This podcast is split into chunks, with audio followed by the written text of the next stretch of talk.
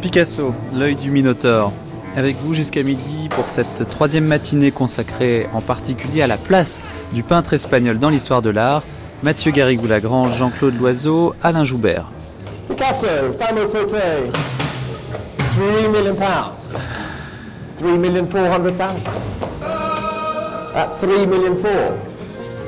3 million 4.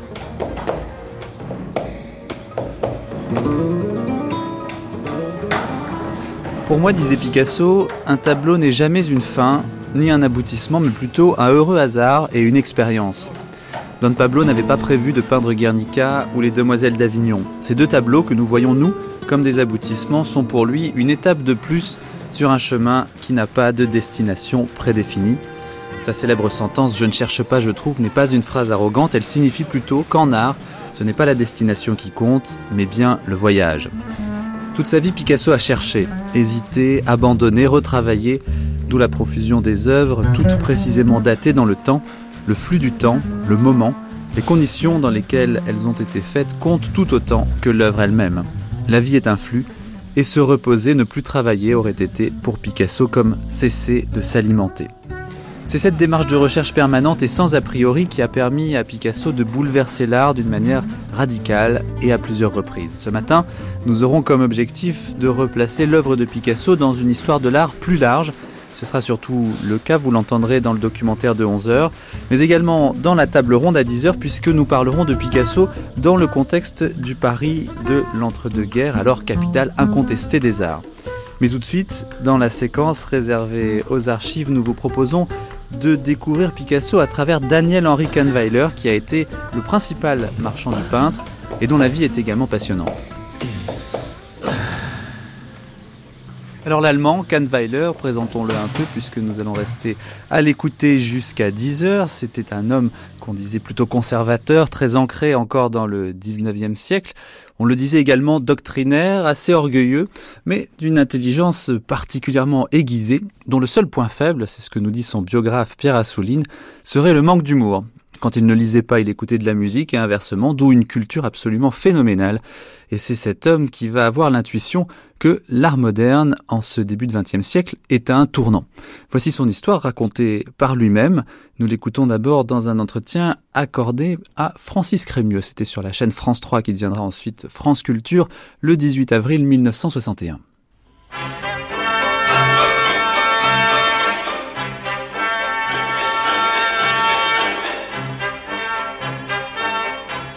Veuillez écouter une émission de Francis Crémieux, Entretien avec Daniel-Henri Canveller. Comment je suis devenu marchand de tableaux.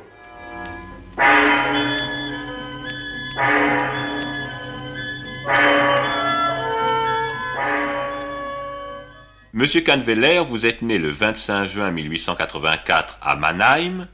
Vos parents étaient de bons bourgeois allemands s'occupant d'affaires financières. Il représentait notamment l'un de vos oncles installé à Londres, qui lui était un grand brasseur d'affaires. Il avait été en effet l'un des fondateurs des mines d'or et de diamants d'Afrique du Sud. Vous avez fait vos études secondaires à Stuttgart, où votre famille s'était installée, puis à l'âge de 18 ans, vos parents, qui vous destinaient à la finance, vous ont envoyé comme stagiaire chez un agent de change à Paris en 1902.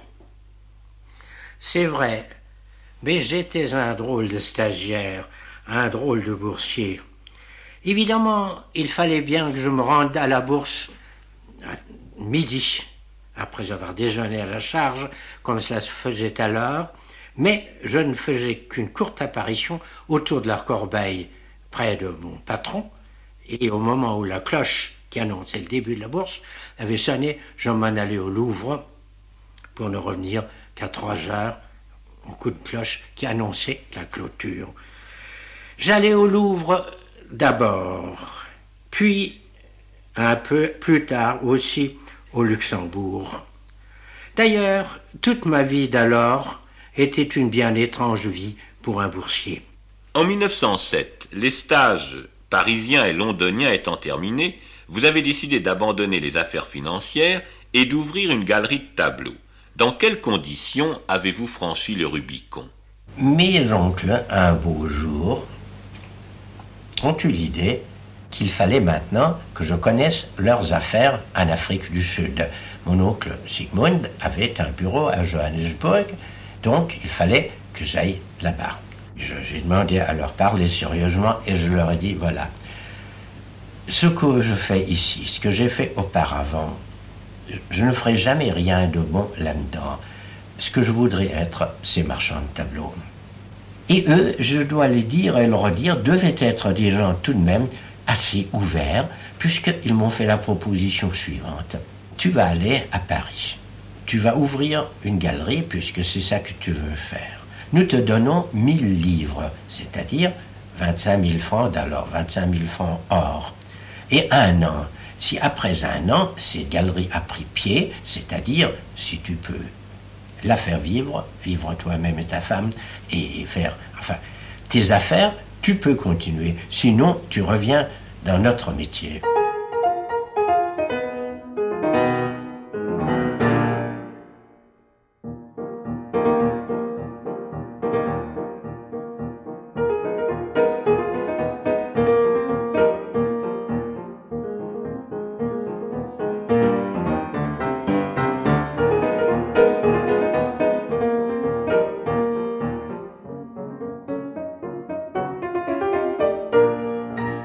1907, c'est une date clé pour Kahnweiler. Il ouvre à 23 ans sa première galerie rue Vignon et c'est l'amorce d'un beau et dur combat, dira-t-il, dans un milieu, celui des galeries qui commence tout juste à se constituer mais n'a rien à voir encore avec ce que l'on connaît aujourd'hui.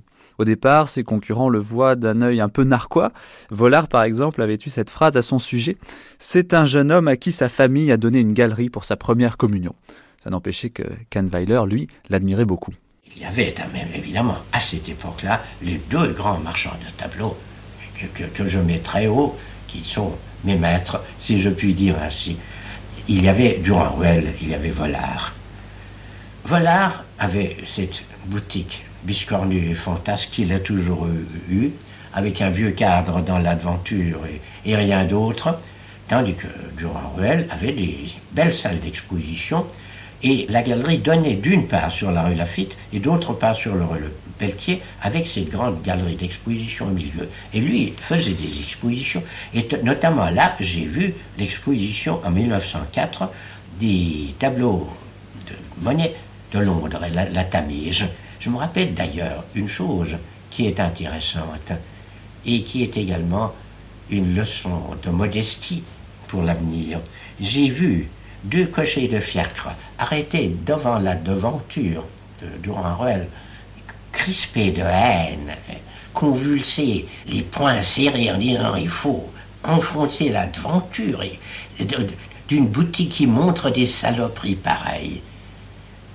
Or, vous le savez comme moi, un tableau de Londres de la Tamise paraît aujourd'hui la figuration la plus naturelle, la plus réaliste et la plus poétique en même temps qu'on puisse imaginer. À cette époque-là, ces gens-là devaient voir quelque chose, mais devaient le voir déformé de telle façon que ça les choquait. Voyez-vous, ça aussi, c'est très significatif. Cette peinture d'aujourd'hui, qui s'appelle abstraite et tachiste, n'est pas scandaleuse elle n'est pas scandaleuse du tout, elle ne peut pas l'être, parce qu'elle n'est pas figurative. La peinture a un rôle très noble. La peinture est une écriture. La peinture nous fait voir à nous le monde extérieur. Elle crée le monde extérieur des hommes. Et comme cette création est nouvelle, comme les signes inventés pour cette peinture sont nouveaux, c'est alors que naît cette gêne, ce conflit qui fait que les gens voient une déformation, voient des objets, mais ne les voient plus du tout comme ils sont accoutumés de les voir. C'est ça qui crée le scandale. Quand une peinture est purement hédoniste, quand elle ne n'essaie que de grouper d'agréables couleurs sur une toile, elle ne peut pas être choquante. C'est ce qui me fait penser que la peinture abstraite des tachistes d'aujourd'hui remplace purement et simplement la peinture de Bougreau et des autres maîtres du Salon des artistes français, qui eux voulaient charmer les spectateurs par des belles cuisses de dames. Et aujourd'hui, nous voyons des peintres qui veulent charmer par d'agréables arrangements de couleurs. Parce que même un désagréable arrangement de couleurs peut être agréable dans de certaines circonstances. En tout cas, il n'y a plus là le conflit qui naissait avec les peintres impressionnistes et tous ceux qui ont suivi après. Pour en revenir à ces marchands de tableaux, il n'y a pas très longtemps, tout est venu l'idée que ce sont au fond les grands peintres qui créent les grands marchands. Chaque époque de grande peinture a eu son marchand. Il y a eu Durand-Ruel pour les impressionnistes, il y a eu Volard pour tous ceux qui ont suivi, tant, enfin, Cézanne que Gauguin, qu'ensuite les Nabis et bien d'autres peintres. Puisque voilà, malgré tout, a été le premier à montrer des choses de Picasso, d'un Picasso inconnu, en 1901 déjà.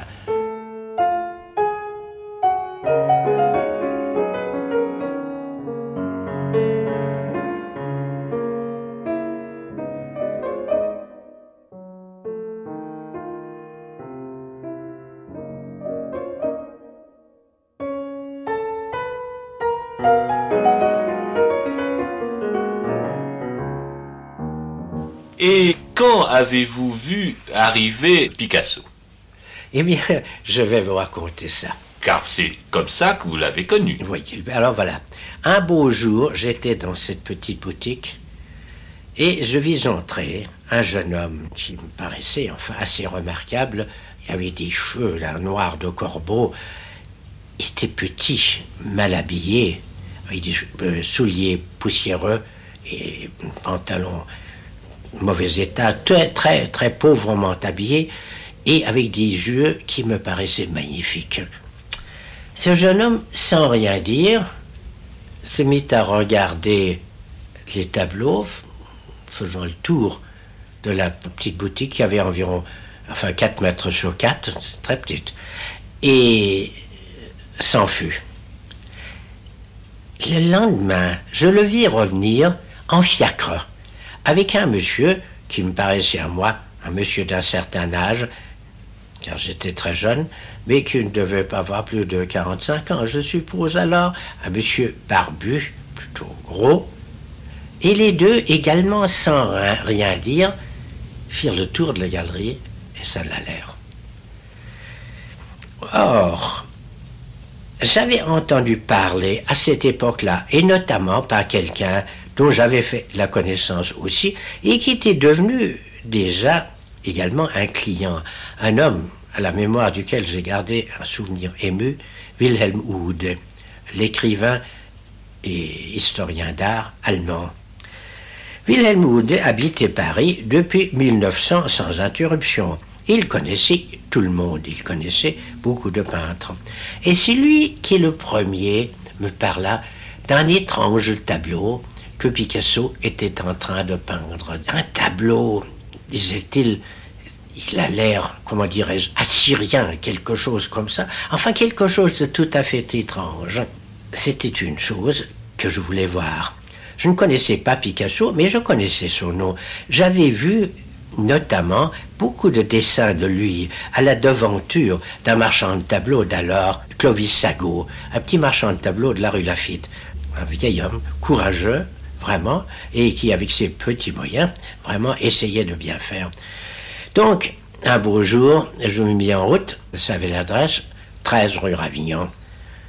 La première fois alors, je suis monté ces escaliers de la place Ravignon que j'ai tant foulé plus tard pour entrer dans cet étrange bâtisse qu'on a appelé, comme vous le savez, le bateau Lavoir plus tard Pourquoi? Parce qu'il était en bois et en verre, comme ces bateaux qui existaient encore alors, où les ménagères venaient laver leur linge dans la Seine. Il fallait demander dans la maison d'à côté à la concierge, car la maison elle-même n'en avait pas, et elle me dit que c'était au premier étage en dessous, car cette étrange bâtisse qui est collée au flanc de Montmartre, à son entrée, au dernier étage en haut et on descend aux autres étages. J'arrivais donc devant cette porte, comme avait indiqué comme étant celle de Picasso, qui était couvert de gribouillages d'amis qui donnaient des rendez-vous. Enfin, Manolo chez Azon, Toto est venu, euh, euh, Dorin viendra cet après-midi.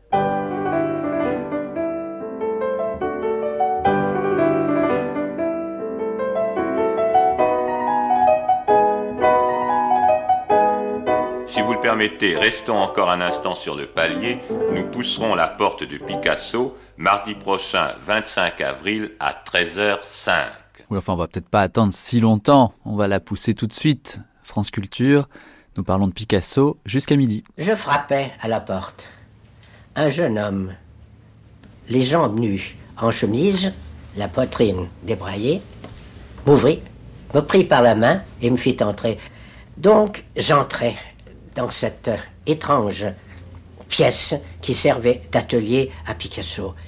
Personne ne pourra jamais se faire idée de ce que c'est que la pauvreté, la misère lamentable qui n'aura pas connu ces ateliers de la rue Ravignan. Celui de Gris était même peut-être encore pire que celui de Picasso. Les, le papier de tenture pendait en lambeaux des murs en planche. Il y avait une poussière sur toutes les choses, sur les toiles roulées, sur, sur un divan défoncé. Il y avait à côté du poêle une sorte de montagne de lave agglomérée qui était les cendres. C'était épouvantable. C'est là-dedans qu'il vivait avec une très belle femme, Fernande, et un très gros chien qui s'appelait Fricas. Il y avait aussi là ce grand tableau dont Oud m'avait parlé. Ce grand tableau depuis on appelait les demoiselles d'Avignon et qui constitue le point de départ du cubisme. Ce que je voudrais vous faire sentir immédiatement, c'est vraiment l'héroïsme incroyable d'un homme comme Picasso, dont la solitude morale, à cette époque-là, était quelque chose d'effrayant, car aucun de ses amis ne l'avait suivi. Le tableau qu'il avait peint là paraissait à tous quelque chose de fou ou de monstrueux. Braque qui avait fait la connaissance de Picasso par Apollinaire, avait déclaré qu'il lui semblait que c'était comme si quelqu'un buvait du pétrole pour cracher du feu. Et Derain m'a dit à moi-même qu'on trouverait un jour Picasso pendu derrière son grand tableau, tellement cette entreprise paraissait désespérée.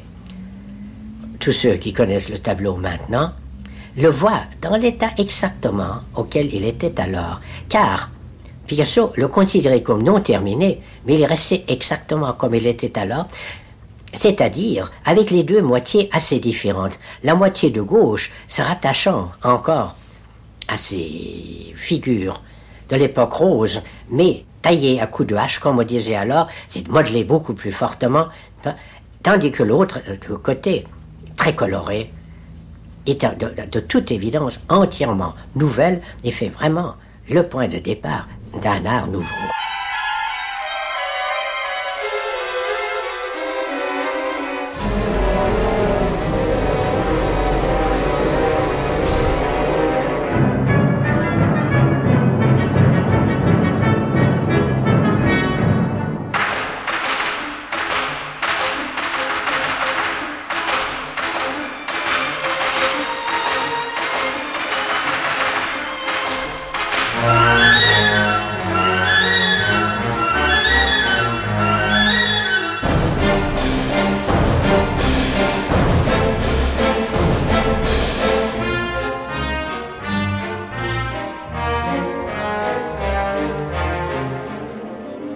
Sur cette période du bateau lavoir, et avant de revenir à Kahnweiler, le point de vue d'André Salmon, l'écrivain, grand défenseur du cubisme en peinture comme en littérature, il s'en souvient au micro de Paul Chavas en 1961. Et je n'avais une idée très vague de Picasso. Son nom m'était connu, parce que dans ce milieu-là, on parlait d'une première exposition de Picasso.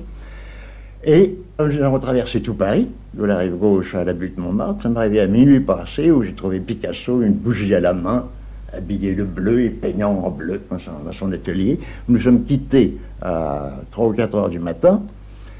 Il m'invitait à venir déjeuner, formal d'ailleurs, le, lendemain. Et je suis venu, et c'est là qu'à la porte, j'ai trouvé Max Jacob qui est alerté par Picasso et dit Viens, Max, c'est pour que tu connaisses Salmon. voilà. Alors on ne s'est plus quitté. Et dans l'après-midi, euh, Apollinaire, qui était petit employé de banque, a plaqué la banque et est arrivé.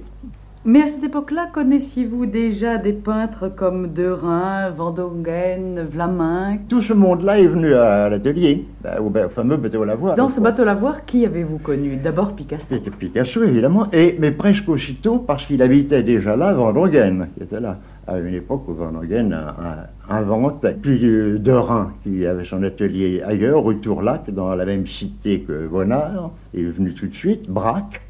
Vous avez habité vous-même? Relativement tard et très peu. À cette époque-là, je traversais Paris avec une grande facilité, même, même à pied. Je venais de la rive gauche. Et pendant longtemps, je prenais les repas avec mes camarades de Montmartre en arrivant de la rive gauche. Et ça, ça commence en 1903. Je n'ai habité à Montmartre qu'à partir de l'automne de 1907. Et je suis parti au, au terme de janvier 1909. Mais 1907, c'est une période qui est importante justement dans l'œuvre de votre ami Picasso. Oui. Quelle a été votre réaction à vous? Quelles ont été les réactions de vos amis, euh, les poètes ou les peintres, la première fois qu'ils ont vu ce qu'on appelle aujourd'hui les Demoiselles d'Avignon Oui, je crois avoir été l'un des premiers, sinon le premier, à voir les Demoiselles d'Avignon transformées, si je peux dire. Mais vous qui avez été témoin, qui avez été participant de ce mouvement, pensez-vous qu'il y avait chez les peintres de cette époque-là un dessin très précis de faire certaines choses? Oui, un dessin très précis d'introduire dans, la traduction du monde sensible des formes. Il y a un mouvement de formes, une présentation des formes dont personne ne s'était occupé jusqu'alors. C'est pourquoi, sans que ni Apollinaire, ni Marc Jacob, ni moi, nous ayons ressemblé à Picasso ni eu à dépendre de lui. D'ailleurs, nous avions commencé à, produire un, peu avant les Demoiselles d'Avignon. Nous nous sommes laissés appeler les poètes cubistes parce que nous aussi, sans suivre Picasso quant à la forme, parce que le, dessin est une chose et l'écriture poétique en est une autre, il ne nous déplaisait pas tellement qu'on peut insister sur notre désir réel de présenter toutes les faces d'un objet et d'un, ou d'un sujet, comme dans le cubisme.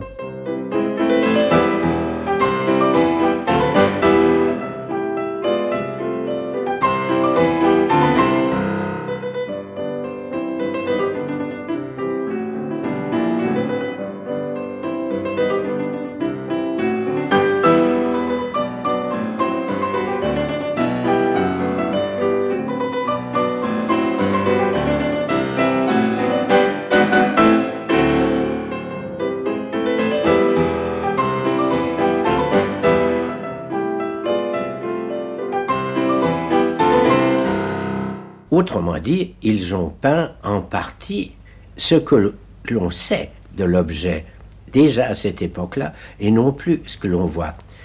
Quand je dis les cubistes, évidemment, il faut comprendre toujours que c'est Picasso dans Les Demoiselles d'Avignon qui a commencé. Je vous l'ai dit, la moitié droite des Demoiselles d'Avignon est une première tentative absolument héroïque de résoudre tous ces problèmes à la fois.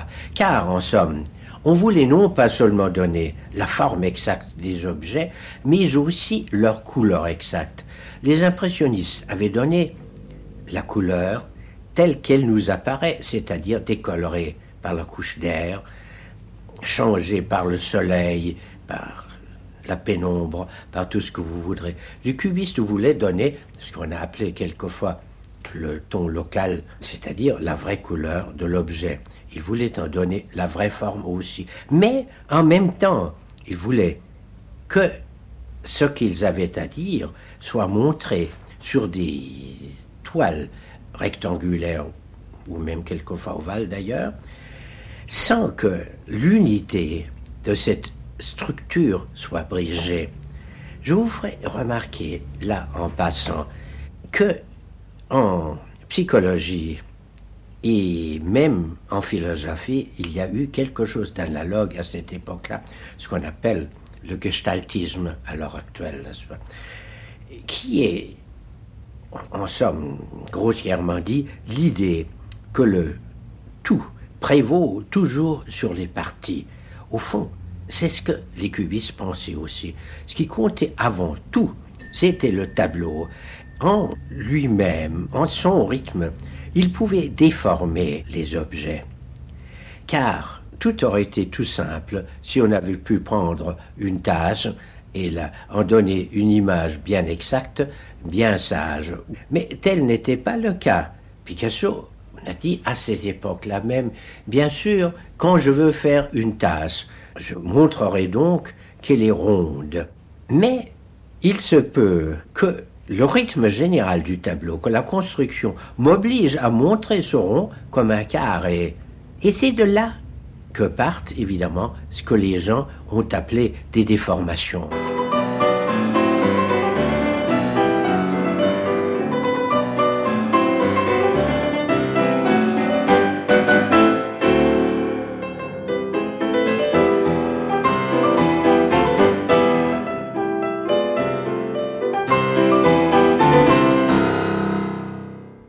Monsieur Canveller, je voudrais aborder avec vous la période 1914-1918, puisque aussi bien je sais que vous n'étiez pas en France à la déclaration de guerre. Non, en effet, je me trouvais en voyage. J'avais quitté Paris comme d'habitude pour mon voyage d'été avec ma femme le 25 juillet 1914. Je me trouvais à Rome le 2 août. Donc vous étiez à Rome lorsque la guerre est déclarée. Et alors, comment faire? Vous étiez de nationalité allemande encore. En effet, en effet. J'étais donc à Rome. Je me souviens du 2 août où je ne cessais de dégringoler l'escalier de l'hôtel où nous habitions pour acheter les éditions spéciales qui se succédaient dans la rue. Et puis, évidemment, j'ai eu la nouvelle de la déclaration de guerre ça a été pour moi, évidemment, un effondrement complet. En somme, tout ce que j'avais rêvé se trouvait du coup par terre. Nous sommes restés encore quelques jours à Rome ensuite pour aller après à Sienne. Nous sommes restés à Sienne jusqu'au mois de décembre. Mais déjà depuis quelque temps, mon ami Rupf à Berne nous écrivait pourquoi restez-vous en Italie? Il est bien évident que l'Italie entrera en guerre, elle aussi. Venez donc nous retrouver à Berne. Je vous trouverai un appartement meublé, vous y vivrez, tu pourras travailler, ça sera infiniment préférable à la vie d'hôtel à Sienne. Donc, vous avez tout de même euh, refusé de porter les armes contre la France, vous étiez vis-à-vis de l'Allemagne insoumis. Exactement. Pour moi, la question de porter les armes contre la France ne se posait même pas. La question qui se posait pouvait être de porter les armes pour la France. Mais j'ai été, dans ce temps-là, comme aujourd'hui, pacifiste, entièrement. Je suis contre l'effusion de sang. Je suis un non-violent, comme on dit aujourd'hui. Je me demandais, toutefois, si je ne devais pas me rendre en France pour servir comme brancardier. Mais mes amis avec qui j'étais en relation m'écrivaient tous que ça n'aurait que peu de sens, qu'au fond je rendrais de bien faibles services et qu'il vaudrait infiniment mieux que je reste en Suisse. Je m'empresse de vous dire que nous tous, mes amis comme moi, nous pensions que la guerre serait terminée vers Noël 1914, ce qui était évidemment d'une naïveté parfaite. Malheureusement, elle dura jusqu'en 1918, vous avez donc abandonné absolument votre métier. Mais entièrement, entièrement. Je n'avais pas la moindre envie de m'occuper de commerce de tableaux. Et d'ailleurs, je n'avais pas ce qu'on appelle la marchandise, si je puis dire. Je n'avais pas de tableau non plus. Et, de m'occuper d'autres peintres que les miens m'aurait semblé une folie qui ne m'intéressait en rien. Et où étaient les tableaux? Les tableaux, hélas, les tableaux étaient à Paris. Ils étaient dans la boutique de la rue Vignon. Et là encore, vous voyez ma naïveté en beaucoup de circonstances. Une espèce de respect imbécile des lois, même des lois les plus injustes et les plus grotesques, n'est-ce pas? J'aurais pu enlever tous ces tableaux très facilement au début. Il n'y avait pas de séquestre au début, et notamment mon représentant en, en Amérique qui s'appelait Branner, qui était un sculpteur et associé un monsieur qui s'appelait Cody. Ils avaient ensemble la Washington Square Gallery à New York. Il me suppliait de lui laisser prendre le plus de tableaux possible en disant qu'il pourrait très bien les vendre en Amérique. Ça n'aurait même pas été entièrement illégal, mais moi j'étais tellement convaincu de ma bonne cause, si je puis dire, convaincu que rien n'arriverait, n'arriverait à ces tableaux, que j'ai dit à Brennan non, ni à tout le monde, non, n'y touchez pas. On a donc laissé les tableaux là. La boutique était bouclée, bien entendu, le volet de fer était baissé, et même, je payais le loyer, et même quand un séquestre a été nommé, j'envoyais l'argent régulièrement tous les trois mois à ce séquestre pour les loyers. Il y avait combien de toiles en tout? Ma foi, dans les ventes ont paru environ 7 à 800 toiles, plus les innombrables dessins et les gravures et les sculptures, comme tableau environ 7 à 800.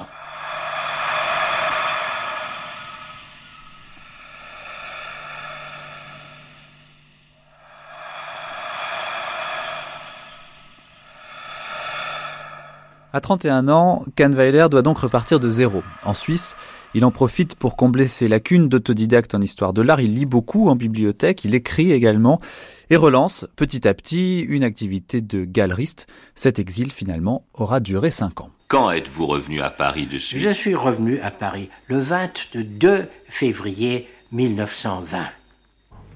Et j'ai essayé, bien entendu, avec l'aide des peintres, de sauver les tableaux. Nous avons fait ce que nous avons pu, mais à ce moment-là a été votée une loi qui décidait de liquider les biens allemands séquestrés. Je ne vous parlerai pas des innombrables démarches que les peintres ont fait, que moi j'ai fait. Ces démarches ont échoué en face de la bêtise bornée non seulement des autorités, mais aussi de certains critiques ou journalistes. Ah, il faut m'en parler. De quels journalistes, quels critiques et quels appuis avez-vous eu bah, Je n'ai guère eu d'appui autre que les peintres.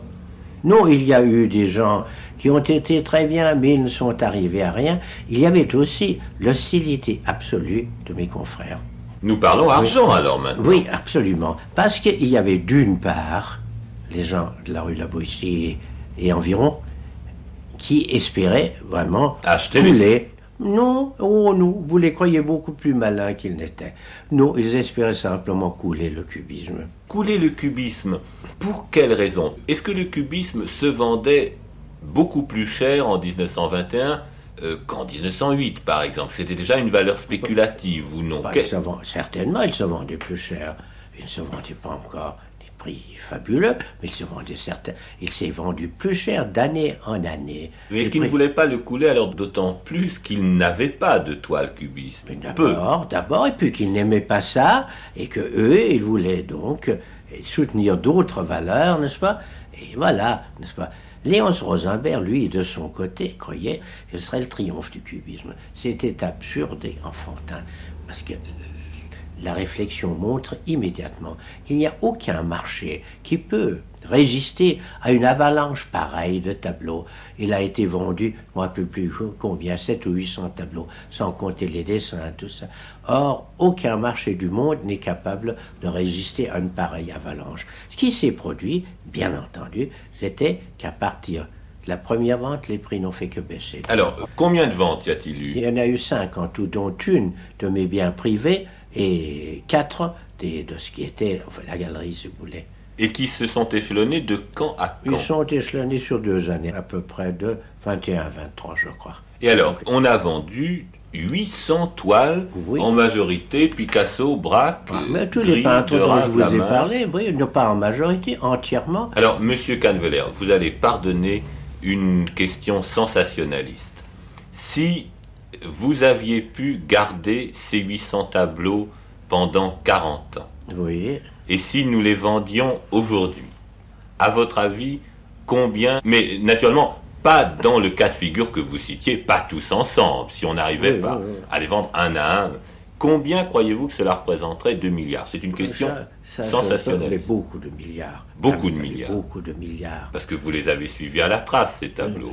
Mais- Ils se sont revendus, les tableaux des oui, mais il y en a beaucoup qui sont entre les mains sûres et qui vont justement dans les musées américains, par exemple, et qui ne changent plus de main. Mais enfin, il s'en est vendu très récemment pour 60 millions, euh, 70 millions, des prix comme ça. Nous, Alors, quand nous voyez- disons plusieurs milliards, nous sommes vraiment Beaucoup de milliards. au-dessous beaucoup de la de vérité. milliards, bien entendu. Mais en fait, ce n'est pas comme ça que ce serait passé non plus. Entre mes mains, j'en aurais vendu une partie, j'en aurais racheté d'autres, et ainsi de suite. Enfin, les tableaux ne restent pas là, on ne les cache pas pour ne pas les vendre. Je sais que ma question est un peu, un peu naïve, mais vous savez mieux que moi que dans l'esprit du grand public, l'une des choses qui caractérise Picasso, c'est que c'est probablement, et disons aussi Braque, bien qu'on ne parle pas de Braque parce que sa production est beaucoup moins grande que celle de Picasso, c'est le fait que c'est le seul homme au monde qui soit capable de créer à volonté des richesses en signes monétaires. Il est bien évident qu'il n'y a pas un autre homme au monde qui peut, soit en peignant, soit en dessinant, créer tout de suite euh, la somme d'un million ou de trois millions. C'est pour ça que je vous ai posé la question des milliards. Mais alors, qui a acheté ces toiles? Comment cela s'est-il fait? Étiez-vous présent à ces ventes? Vous avez dû être Je n'étais pas bouleversé. présent. J'allais aux expositions, mais je n'étais pas présent aux ventes. D'autre part, j'avais très peu d'argent à ma disposition à ce moment-là. C'était évidemment défendu que le propriétaire allemand rachète les toiles. Ceci n'aurait eu aucune importance, puisque lequel de mes amis pouvait les acheter. D'ailleurs, j'en ai fait acheter par des amis, quelques-uns auxquels je tenais tout particulièrement. Je vais vous étonner. Vous vous demandiez tout à l'heure si certains confrères n'avaient pas voulu ces ventes pour acheter bon marché. Aucun d'eux n'a acheté un tableau. Paul Rosenberg, qui vient de mourir il y a très peu de temps, il avait transféré sa galerie à New York.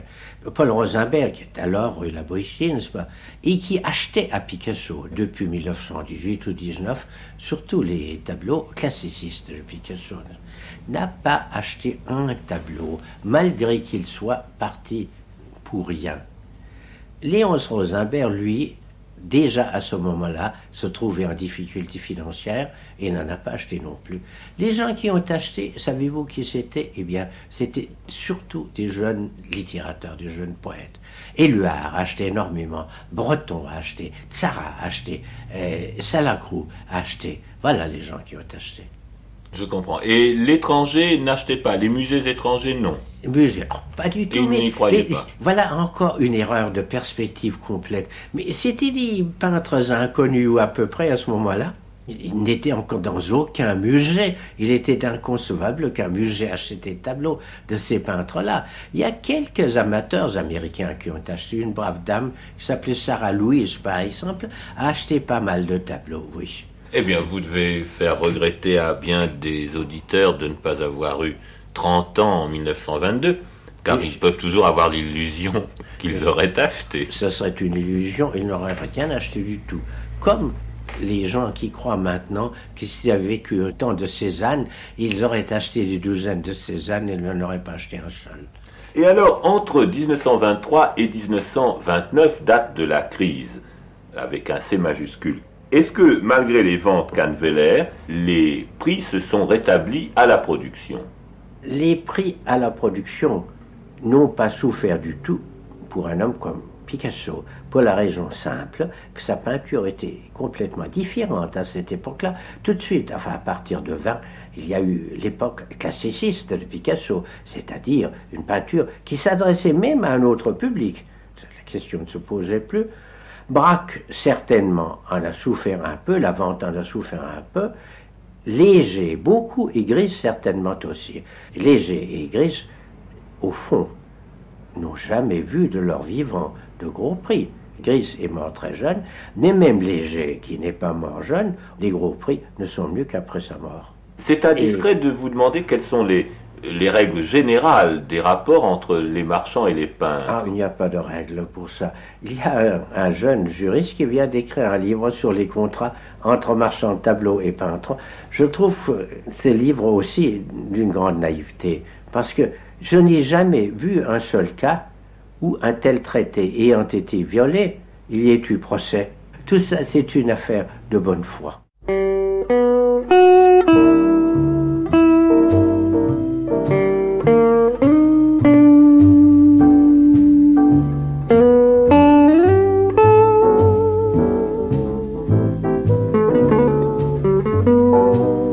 Étrange relation que celle qui unit Picasso et son marchand, Kahnweiler, l'homme sérieux, rigide, l'opposé de l'artiste en somme, et qui pourtant l'accompagnera bon an mal an toute sa vie. Étonnante relation car entre eux, les questions d'argent ne sont pas primordiales. Je vous citerai à ce sujet une phrase de Picasso qui peut paraître même désagréable à certains qui ne comprennent pas. Picasso m'a dit il y a longtemps, longtemps, je voudrais vivre comme un pauvre avec beaucoup d'argent. Au fond, c'est ça le secret. Picasso voudrait vivre comme un pauvre, continuer à vivre comme un pauvre, mais il est assuré du lendemain. C'est ça qu'il voulait dire. N'avoir aucun souci matériel. C'est sûr. Alors, comment est la collection Picasso? Il y a, On peut dire qu'il y a une collection Oui, Picasso. ah oui, il a de très belles choses. Il a de nombreux Cézanne, et il a des Renoirs, il a des Degas, il a deux Lenin. Le tout tourné contre le mur ou accroché? Eh bien, pour la première fois depuis qu'il est à Vauvenargues, il y a des choses accrochées. Avant, il n'y en avait jamais eu. Sauf au temps d'Olga Picasso, et à la rue La Boétie, où il y avait des choses non pas accrochées, mais au moins sur des meubles et visibles, enfin appuyées contre le mur. Vous avez été à Vauvenargues. Oui. Vous, avez, vous pouvez fois, nous faire le portrait de Picasso à Vauvenargues, puisqu'il est maintenant dans une grande maison. Oui. Pourquoi, à votre avis Eh bien, euh, toujours pour la même raison, pour la remplir. Et il va y arriver cette Il fois. va y arriver. Elle est énorme, mais il y arrivera aussi. Vous pensez que les toiles qui étaient entassées et retournées contre le mur vont prendre place sur des murs? Pas tous, peut-être. Maintenant, en plus de ça, il parlait, lui, de peindre les murs, non pas à même les murs, mais au moyen de toiles marouflées, les murs de- du château, n'est-ce pas? Je vais faire des Piero de la Francesca. Est-ce que Picasso rachète de temps en temps des Picasso Jamais. qu'il aime? Jamais. Jamais. À des, à- quelquefois, il rachetait à des, des choses très très anciennes de lui, qui lui étaient des souvenirs parce qu'il représentait un ami. Sans ça, non, non. Mais des choses très anciennes, oui. C'est un homme qui a de la mémoire. Vous, vous m'en faites un portrait extrêmement petit de Picasso. Il est vrai que vous y faites souvent référence, mais on ne le voit pas très bien. Vous me parliez de ses yeux extraordinaires qui vous avaient frappé lorsqu'il entra pour la première fois dans votre galerie. Mais il y a eu aussi une époque euh, que j'appellerais l'époque mèche de Picasso. Oui, ça, ça il a duré même très longtemps. Il a duré tant qu'il a eu des cheveux. Tant qu'il a eu des cheveux, tant je l'ai connu, il avait cette, cette chevelure, enfin très noire, et cette mèche, en effet, qui retombe presque sur un œil. C'est juste, c'est juste. Alors après, il y a eu une époque de grande élégance aussi, qui n'a pas duré très longtemps, où c'était l'époque où il venait d'épouser Olga Koklova, n'est-ce pas, une des danseuses du ballet russe. Et alors, à ce moment-là, en effet, il a fréquenté des milieux mondains, et il s'est habillé avec une grande élégance, enfin, et non pas seulement une élégance euh, personnelle, mais élégance reconnue par tous, avec, chez les grands tailleurs anglais, ça n'a pas duré longtemps. Alors, Oui, il semble que Picasso entretienne des rapports de troc assez curieux avec certains fournisseurs. Ah non, mais ça, vous voulez, dire, est- vous voulez dire sapone. Oui. N'est-ce pas? Oui, mais ça, c'est plutôt une blague. Il lui fait des petits dessins, n'est-ce pas, et sapone, lui fait des choses absolument horribles. Il lui fait des manteaux à pois blancs. Oui, oui, des choses comme ça, des, étoffes de femmes et des pantalons avec les rayures, enfin, euh, horizontales au lieu de verticales, ça, qui sont assez horribles. Mais enfin, qu'il porte avec beaucoup d'élégance tout de même.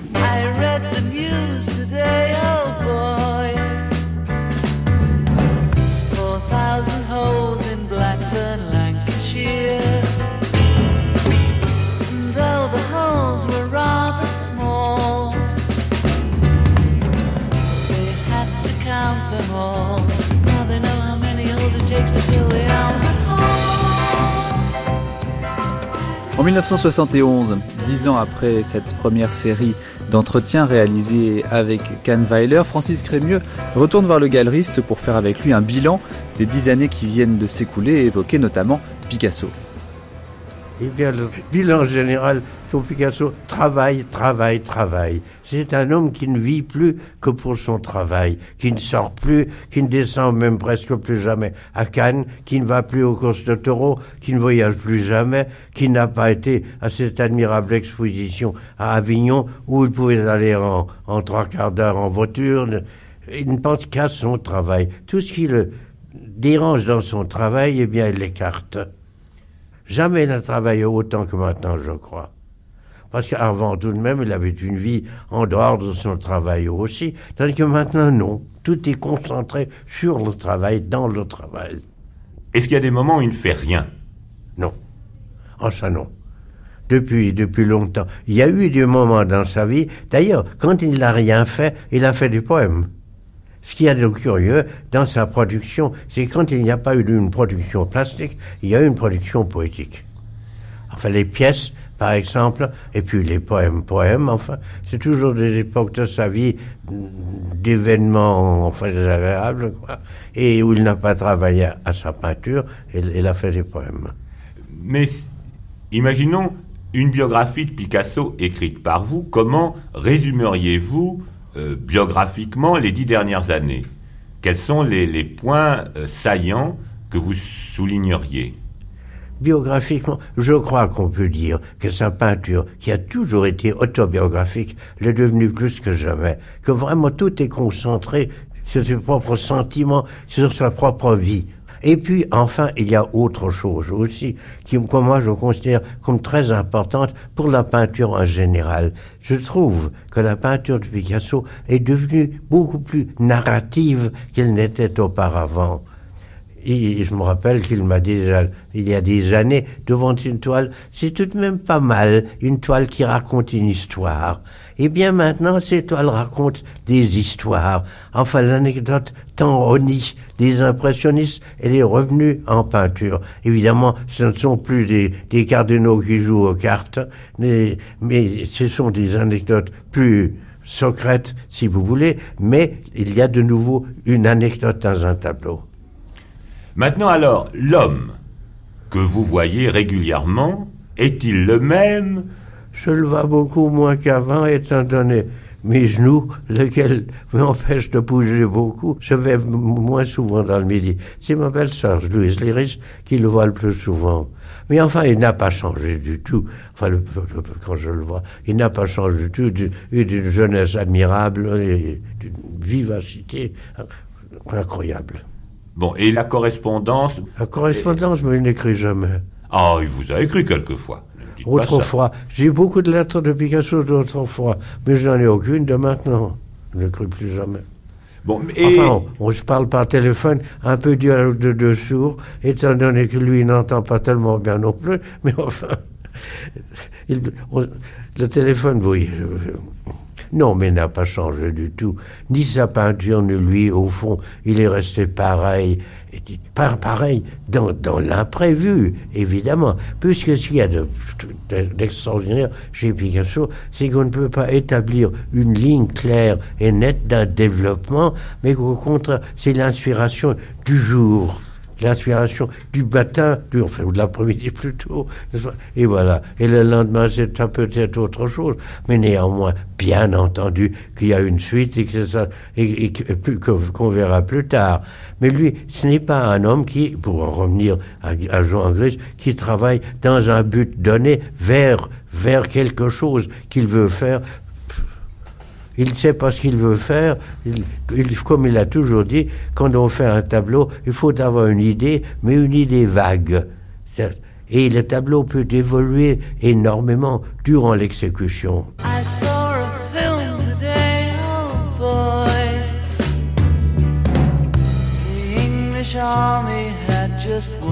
Oh. A crowd of people turned away.